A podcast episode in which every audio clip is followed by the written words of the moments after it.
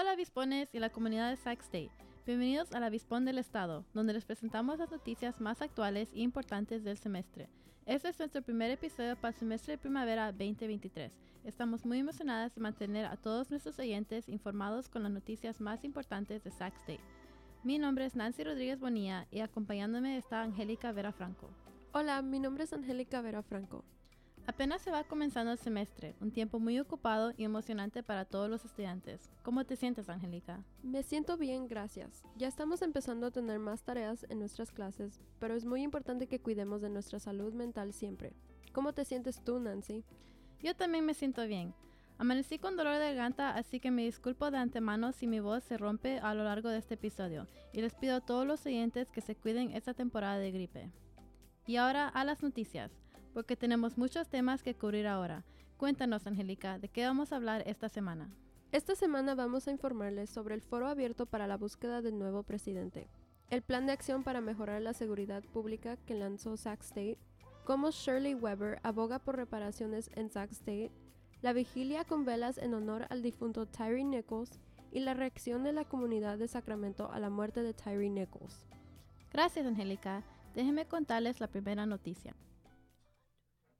La universidad realizó un foro abierto para la búsqueda de un nuevo presidente el viernes 3 de febrero en el cuarto de baile en la Unión Universitaria.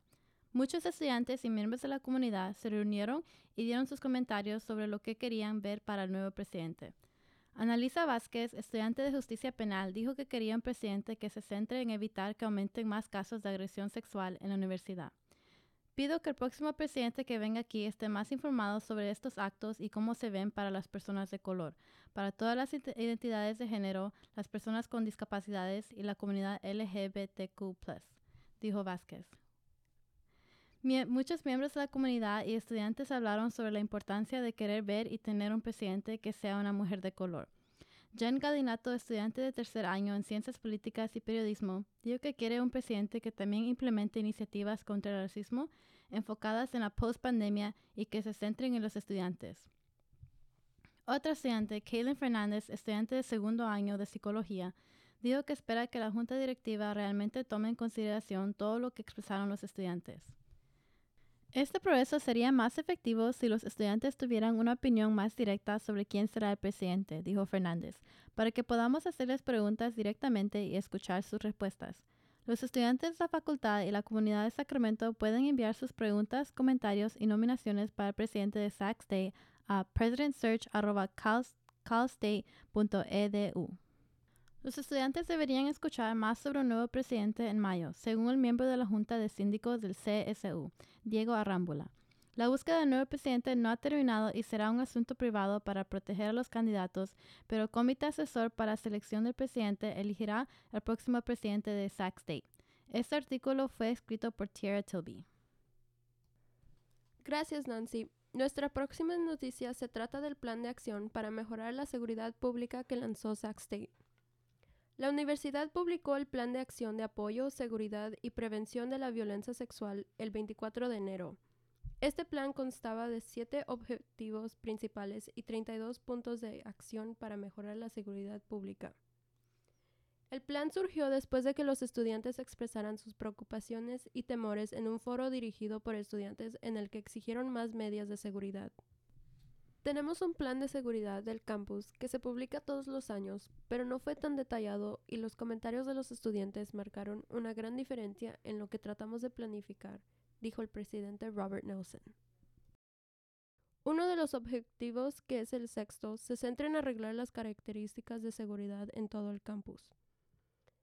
Esas características incluyen un estudio de iluminación en todo el campus, actualización de los accesorios de iluminación en los niveles inferiores de Eureka Hall y la adición de la iluminación a las paredes de los pasillos del edificio, un aumento de la accesibilidad de las cabinas telefónicas de emergencia, conocidas como Blue Light para estudiantes sordos y con problemas de audición, establecer una campaña de sistema de escolta informal y aumentar el número de oficiales de seguridad comunitaria presentes durante las noches y los fines de semana. 24 oficiales de seguridad comunitaria fueron contratados para patrullar la universidad. Isaf Hernández, estudiante de antropología cuarto año, Dijo que estaba contenta del aumento de patrullajes, pero hubiera preferido saber sobre esto el último semestre. Si hubiera sabido eso, podría haber pedido que alguien caminara conmigo o al menos saber que alguien estaba allí en el área, dijo Hernández. Eso definitivamente me habría hecho sentir más segura. Algunos estudiantes han mencionado que no notan los cambios que están realizando en el campus. Creo que se está haciendo un esfuerzo solo que muy lentamente. Catherine Varela, estudiante de tercer año de justicia penal, dijo.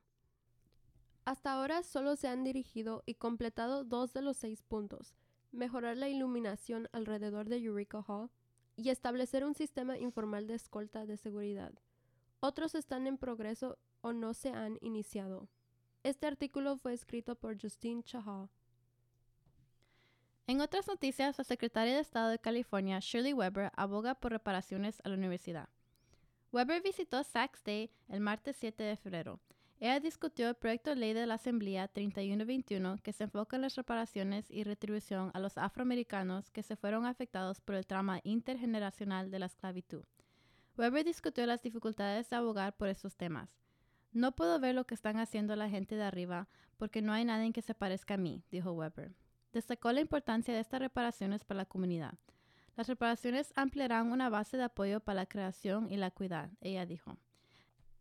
Ella dice que la representación es importante en la política porque ves a alguien que se parece a ti defendiéndote y luchando por ti. Además, aprobó el proyecto de ley 101 de la Asamblea que obliga a los estudiantes de la CSU a tomar una clase de estudios étnicos. Me muestra que puedo lograr cualquier cosa que me proponga, dijo Jasmine Owens, estudiante de sociología de cuarto año. Xavier Rem, estudiante de ciencias políticas, también habló sobre la importancia de estas reparaciones para que no haya disparidades entre la comunidad afroamericana. La gente necesita saber que no somos un grupo para quedar fuera, él dijo. Las reparaciones han estado ocurriendo durante casi dos décadas para otras razas y no es justo que los afroamericanos sigan esperando. Este artículo fue escrito por Toby Facunle. En otras noticias, más de 100 personas se juntaron para una vigilia con velas en honor al difunto Tyree Nichols este 30 de enero en un parque de patinaje en el área de North Thomas. La muerte de Nichols atrajo la atención de los medios y provocó protestas por la brutalidad policial contra los hombres negros. Los que tendieron la vigilia se subieron uno por uno a un podio para compartir sus memorias de Nichols. Nichols fue descrito como alguien divertido, siempre sonriente y que amaba andar en, en patineta. Amanda Paxton, amiga de Nichols, dijo que él disfrutaba de la vida, disfrutaba de la gente, disfrutaba de las relaciones que tenía con la gente. Simplemente estaba feliz de estar aquí, feliz de estar vivo. Un tío de Nichols, Johnny Honeycutt, dijo que creía que la muerte de Nichols impulsara un cambio legislativo más grande y que esperaba que los oficiales involucrados sean condenados por la muerte de Nichols. Todo el mundo sabe su nombre, dijo Honeycutt. Solo desearía que no tuviera que ser así. Paxton dijo que esperaba ver la creación de Tyree's Law, un proyecto de la ley que convertiría la falta de intervención en la brutalidad policial en una sentencia de prisión para todo el país. Pueden leer más sobre la historia de Tyree Nickel en www.statehornet.com. Esta historia fue escrita por Justine Chahal y capturada por Alisa Brenham. Nuestras últimas noticias por ahora es sobre la reacción que ha tenido la comunidad de Sacramento ante la muerte de Tyree Nichols. Manifestantes se acercaron al Capitolio para protestar contra la brutalidad policial el viernes 27 de enero. Un grupo de residentes de Sacramento llenaron los escalones occidentales del edificio del Capitolio del Estado de California mientras observaban en silencio las imágenes de la cámara corporal recién publicadas de la golpiza y el arresto de Tyree Nichols, nativo de Sacramento de 29 años. Nichols fue un padre y un ávido patinador que murió el 10 de enero en Memphis, Tennessee, como consecuencia de las lesiones que sufrió durante su detención. Estoy harto y cansado de estar harto y cansado. Estoy harto y cansado de dar la bienvenida a familias a un club del que nadie quiere ser parte, dijo Stevante Clark frente al Capitolio en el centro de Sacramento. Clark, quien protestó en 2018 tras la muerte de su hermano Stefan Clark, pidió justicia y responsabilidad. Stefan Clark fue asesinado a tiros por agentes de policía de Sacramento en el patio trasero de la casa de su abuela. Leah Shank, fundadora de la organización de justicia social Impact y exalumna de Sac State, habló sobre las continuas ocurrencias de violencia policial. Nuestros hombres negros que han sido abordados por la policía tienen que vivir con miedo todos los días de sus vidas. Cada vez que van a algún lado tienen que tener miedo de esto, dijo Shink.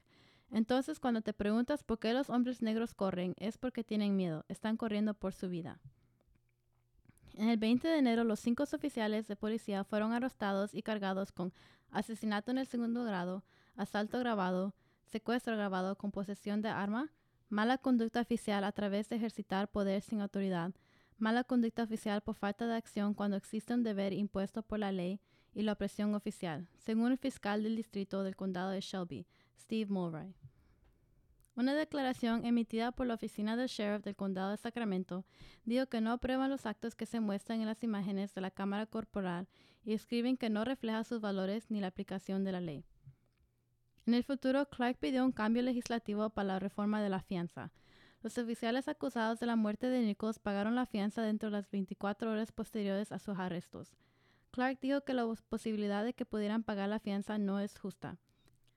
Lo que eso está diciendo es que estos tipos pueden salirse con un asesinato, dijo Clark. No deberíamos vivir en dos Estados Unidos diferentes, vivimos en un Estados Unidos.